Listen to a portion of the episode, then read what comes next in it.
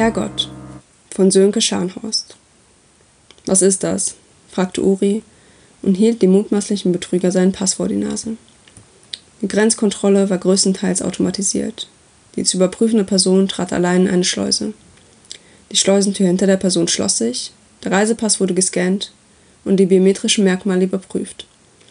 Dann musste die Person gegebenenfalls einige Fragen auf einem Bildschirm beantworten, bevor sich die Schleusentür vor ihr öffnete.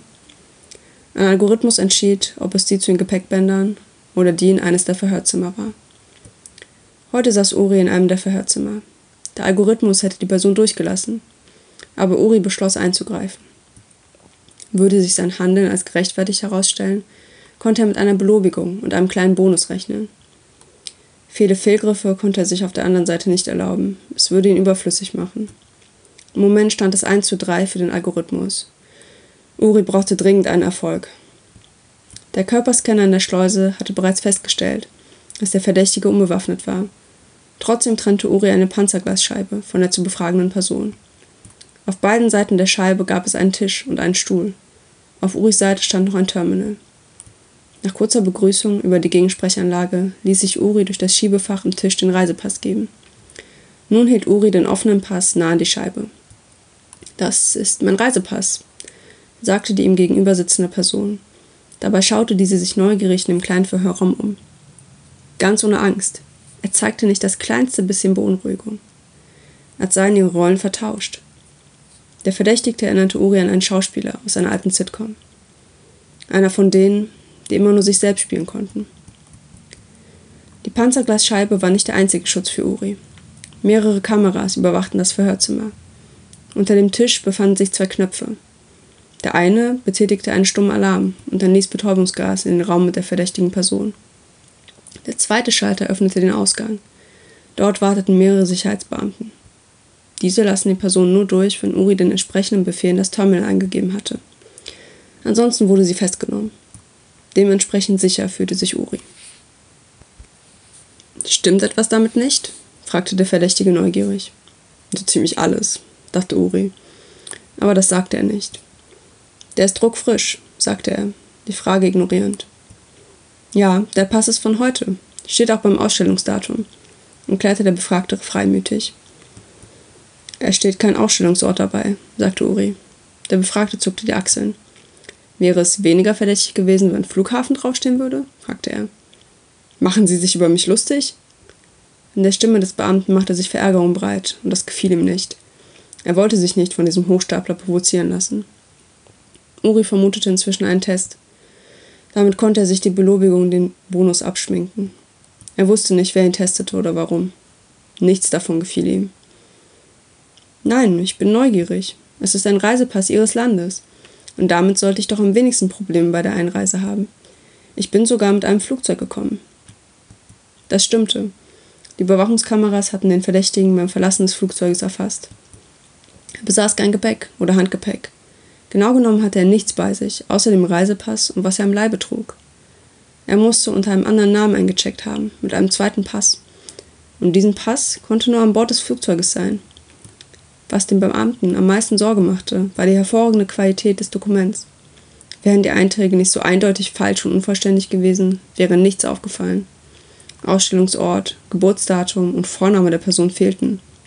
Es gab nur einen Nachnamen, und dieser lautete Gott. Sie sind also Gott?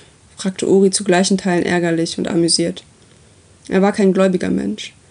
Er hielt sich an die Regeln, soweit es nötig war, kümmerte sich ansonsten aber weiter nicht um Religion. Herrgott, wenn es Ihnen nichts ausmacht. Du geht aber auch, erklärte der Mann mit einem Lächeln. Sie sind also Herrgott, wiederholte der Beamte. Der Gott, Schöpfer des Universums und so weiter. Ja, bestätigte der Befragte. Der unbewegte Beweger. Das Anfang und Ende aller Dinge. Das bin ich. Deshalb bin ich hier im Heiligen Land. Ich möchte mir ansehen, was ihr Menschen hier in meinem Namen alles verzapft habt. Uri war sprachlos, was seinem Gegenüber die Zeit gab, weiter auszuholen. Mir wäre es zum Beispiel unbekannt, dass ich einen Sohn namens Jesus hätte oder Jesus wäre oder Brahma, Buddha, Zeus oder Odin. Uris Smartphone vibrierte. Sie sind verrückt, meinte er und warf einen Blick auf sein Smartphone. Er musste die Nachricht zweimal lesen. Er hatte die biometrischen Daten des Fremden weitergeleitet und hier war das Resultat. Gesichtserkennung und der Abgleich der Fingerabdrücke hatten in mehreren Datenbanken Ergebnisse gebracht. Vor ihm saß tatsächlich Gott. Zumindest bestätigte das jede einzelne der angefragten Datenbanken. Ist das ein schlechter Scherz? sagte er halblaut zu sich selbst. Gott neigt nicht zu Scherzen, erklärte Gott. Ich nehme an, ich kann jetzt einfach gehen, oder soll ich mich selbst rauslassen? Nein, Sie können nicht einfach gehen, entgegnete Uri, wohl wissend, dass er nichts gegen Gott in der Hand hatte. Er prüfte noch einmal sein Terminal, auf der Suche nach irgendeiner Handhabe. Aus welchem Grund wollen Sie mich hier behalten? fragte Gott. Meine Unterlagen, so wenig sie Ihnen gefallen, sind korrekt. Wie sollten sie auch nicht? Ich bin Gott. Ich gehe also recht in der Annahme, dass Sie keine legale Möglichkeit haben, mich festzuhalten. Und um ehrlich zu sein, Sie können Gott auch gar nicht aufhalten. Sie sind nicht Gott, schrie Uri. Warum nicht? lachte Gott. Ich bin real. All diese anderen sind nichts weiter als die Erfindung von euch Menschen. Sie sind verrückt, wiederholte Uri. Mit Sicherheit nicht. Ich bin allmächtig, soweit ihr das mit eurem begrenzten Verstand erfassen könnt, ebenso allwissend und allgegenwärtig. Im Gegensatz zu euren erfundenen Göttern bin ich nicht allgütig. Deshalb habe ich auch kein Theodizee-Problem. Von dieser Dreieinigkeit wollen wir gar nicht reden. Immer wenn euch Menschen auffällt, wie unlogisch eure Götter sind oder wie unwahrscheinlich ihre Existenz ist, denkt ihr euch eine neue Unmöglichkeit aus, nur damit ihr euch weiter einbilden könnt, alles sei okay. Aber kommt dann der richtige Gott, dann leugnet ihr ihn. Egal, wie offensichtlich falsch der Reisepass Uri erschien, er war echt. Er konnte Gott trotzdem auf Verdacht in Gewahrsam nehmen. Aber war das ratsam? Wer in der Lage war, einen solchen Reisepass zu produzieren, der musste mächtige Verbündete haben. Vielleicht war er verrückt, aber welcher der Mächtigen der Welt war das nicht? Er selbst war unbedeutend. Konnte es sein, dass ihn jemand mit diesem Dilemma testen wollte? Er musste wohl oder übel seine Chefin an ihrem freien Familientag stören. Er beneidete sie nicht darum, diese Entscheidung treffen zu müssen. Schnell wählte er ihre Nummer. Es klingelte einmal, es klingelte fünfmal. Sie nahm nicht ab. Er legte auf, seufzte und erhob sich. Uri rieb sich die Schläfen. Uri, wie kann ich dich davon überzeugen, dass ich Gott bin? Und das, was die Menschheit sonst Gott nennt, nicht existiert? fragte Gott. Er brauchte Hilfe. Uri versuchte sein Terminal, aber der Bildschirm füllte sich nur mit Smileys und reagierte dann nicht mehr. Beiläufig ließ Uri eine Hand unter den Tisch gleiten und betätigte die Schalter, doch nichts passierte. Er betätigte wieder und wieder die Schalter. Woher kennen Sie meinen Namen? sprudelte es aus Uri. Dann besann er sich. Weil Sie Gott sind, zumindest werden Sie das behaupten. Gott lächelte. Warum wollen Sie mich überhaupt davon überzeugen, dass Sie Gott sind? fragte Uri. Weil du der erste Mensch bist, der mir begegnet ist, erklärte Gott. Uri versuchte einen Neustart. Er hatte nicht erwartet, dass etwas helfen würde, und das tat es auch nicht. Das Terminal ließ sich nach dem Ausschalten nicht wieder einschalten. Er wollte fluchen. Er schaute zu den Überwachungskameras. In dem Moment verlosch das Licht der roten LED zur Anzeige der Kameraaktivität. Es ist doch komisch, lamentierte Gott. Wenn ihr wollt, könnt ihr Menschen jeden Nonsens als göttliche Intervention interpretieren. Wenn ihr nicht wollt, versucht ihr alles wegzuerklären oder zu ignorieren. Wie machen Sie das? fragte Uri resigniert. Jede ausreichend fortgeschrittene außerirdische Intelligenz ist von Gott nicht zu unterscheiden. Weißt du, wer das gesagt hat? wollte Gott wissen. Nein. Uri leckte sich nervös über die Lippen. Ich meine, Sie haben es gerade gesagt. Uri stand auf. Er wollte zur Tür gehen. Setz dich wieder. Du kannst mich duzen, sagte Gott. Uri bleibt stehen und ballte die Hände zu Fäusten. Das Zitat stammt von Michael Schirmer und ist auch als Schirmers letztes Gesetz bekannt. Zumindest bin ich davon ausgegangen, dass es bekannt ist. Ich bin gleich wieder zurück. Gehen Sie nicht weg, sagte Uri in einem Anflug von Humor zu Gott und machte die drei Schritte zur Tür. Ich gehe erstmal nirgendwo hin und du auch nicht, sagte Gott. Uri öffnete die Tür und lief fast gegen die Wand aus Waschbeton, die den Ausgang versperrte. Er legte eine Hand auf den glatten Beton und spürte seine Kälte. In Unglauben aufkeimender Panik drückte Uri mit aller Kraft dagegen. Die Wand gab nicht nach. Dann ließ er alle Zurückhaltung fahren und hämmerte mit beiden Fäusten gegen die Wand. Du wirst dir noch wehtun, sagte Gott. Was soll das? schrie Uri. Lassen Sie mich doch einfach in Ruhe. Glaubst du mir, dass ich Gott bin? fragte Gott. Ich weiß es nicht, schrie Uri. Und es ist mir auch egal, ich will hier raus. Ich halte dich nicht für besonders gläubig, erklärte Gott. Wenn ich dich nicht mal überzeugen kann, wie soll ich dann Fanatiker überzeugen? Wenn ihr Gott existieren würde und er käme zurück, wie würden sie wissen, dass es ihr Gott ist und nicht ihr Satan? Die Nichtanwesenheit ihres Gottes ist die Machtbasis ihrer Religion. Gott schüttelte den Kopf und seufzte. Lassen Sie mich raus, wiederholte Uri flehend. Wo wärst du jetzt gerne? fragte Gott. Überall, nur nicht hier, erwiderte Uri. Mit einem dumpfen Geräusch wurde die Decke des Raumes hinweggeschleudert und die vier Wände fielen auseinander. Plötzlich saßen sie an einem Strand. Der Himmel war wolkenlos blau, weit und breit war nichts und niemand zu sehen.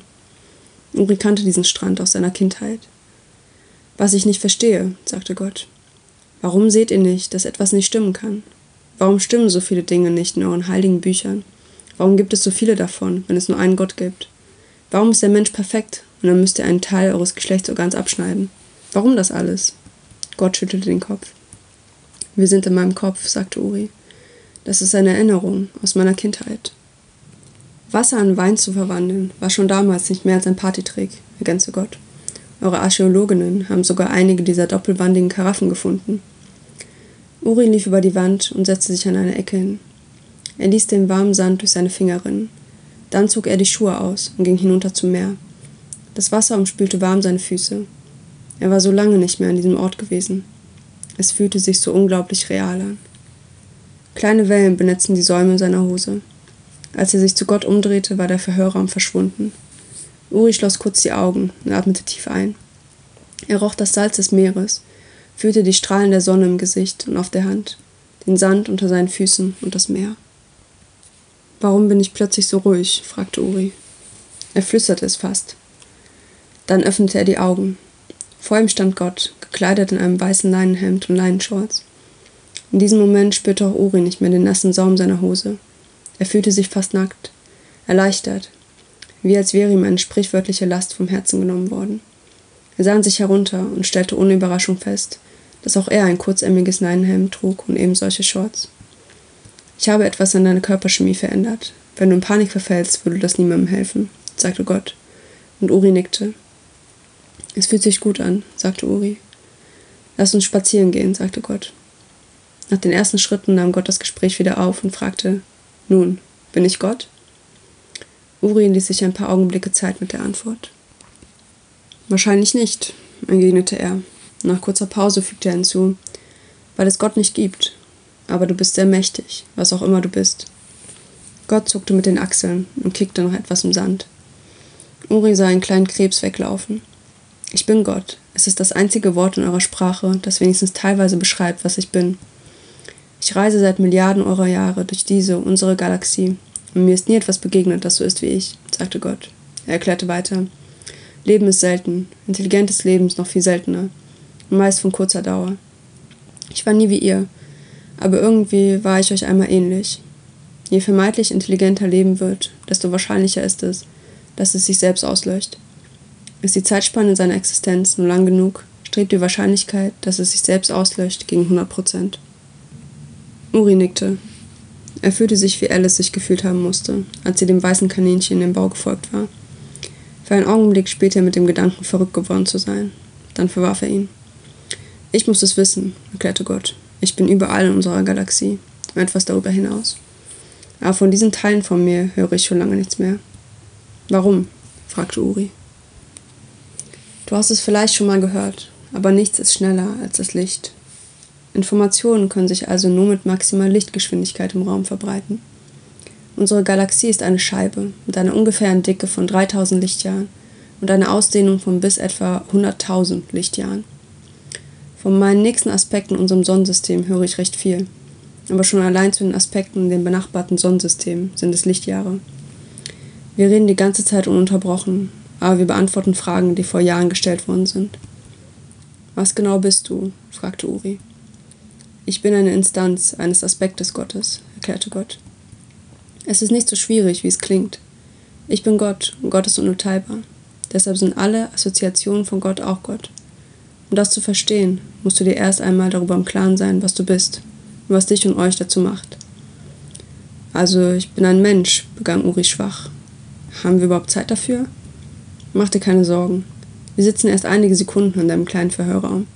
Wir haben hier, Gott tippte Uri mit einem seiner kleinen, langen Finger gegen die Stirn. In deinem Kopf sehr viel Zeit. Zeit ist an diesem Strand relativ. Wir könnten hier geführte Jahrzehnte verbringen und die Sonne würde nicht einmal untergehen. Wie ist das möglich? fragte Uri. Versuch nicht abzulenken, entgegnete Gott. Natürlich bist du ein Mensch und gehörst damit zur dominanten Lebensform eures Planeten. Was macht den Menschen aus? Was unterscheidet euch von den Tieren? Wir sind Tiere, sagte Uri. Er blieb kurz stehen. Hast du mir das eingegeben? Gott wog den Kopf hin und her, als müsse er über seine Antwort nachdenken. Ja, ich habe dich klüger gemacht, erklärte er. Noch so etwas, was ich in eurem falschen Gott nicht verstehe. Warum hält er so viele Stücke auf den freien Willen, wenn er euch durch seine ganzen Regeln eh keine freie Wahl lässt? Warum verzichtet er nicht darauf? Eure Gehirne sind für mich nichts weiter als primitive Computer. Du hast keine Wahl mehr an mich zu glauben. Ansonsten bist du aber noch du selbst. Ihr seid nicht so unterschiedlich von den Tieren. Er hat Bewusstsein. Viele Tiere haben das auch. Verspüren Fische keinen Schmerz, nur weil sie nicht schreien können? Es gab eine Zeit, da habt ihr euch das eingeredet, das und viel Schlimmeres.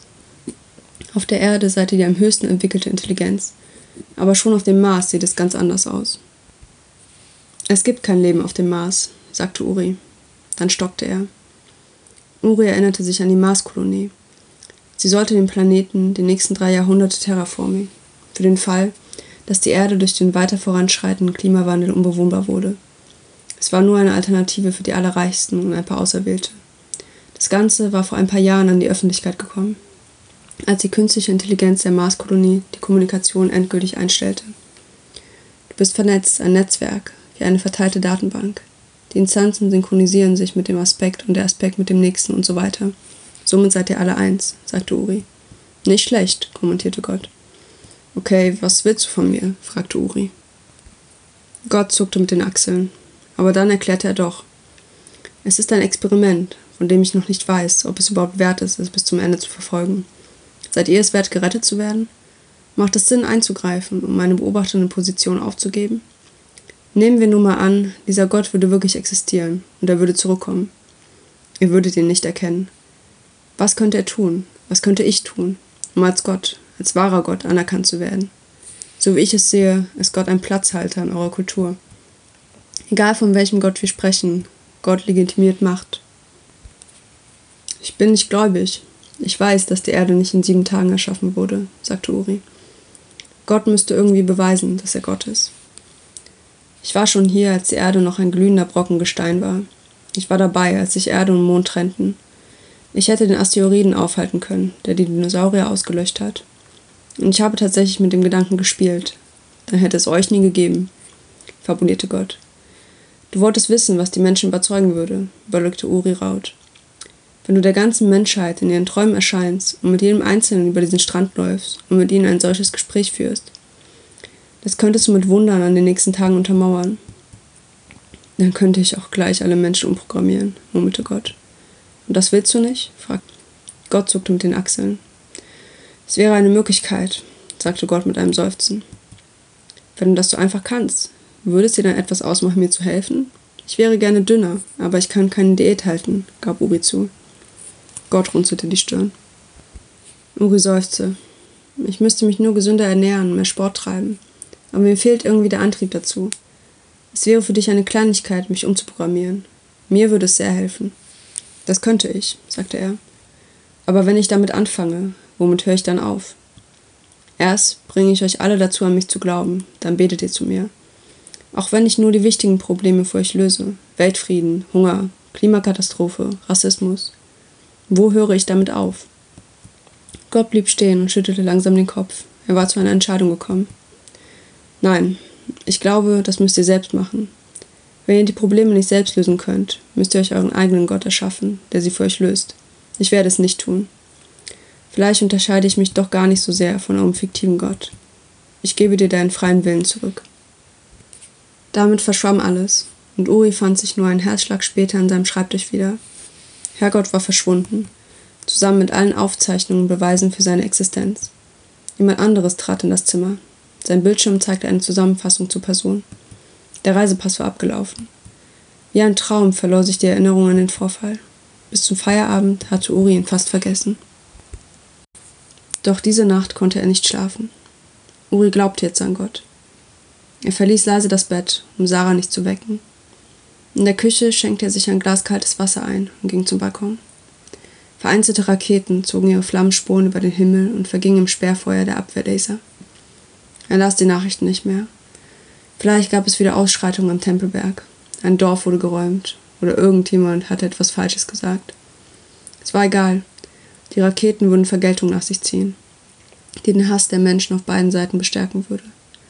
Auf beiden Seiten gab es aber auch viele wie ihn, die nur ihre Ruhe und ungestört leben wollten, denen es egal war, welchem Gott oder Propheten welcher Stein gehörte.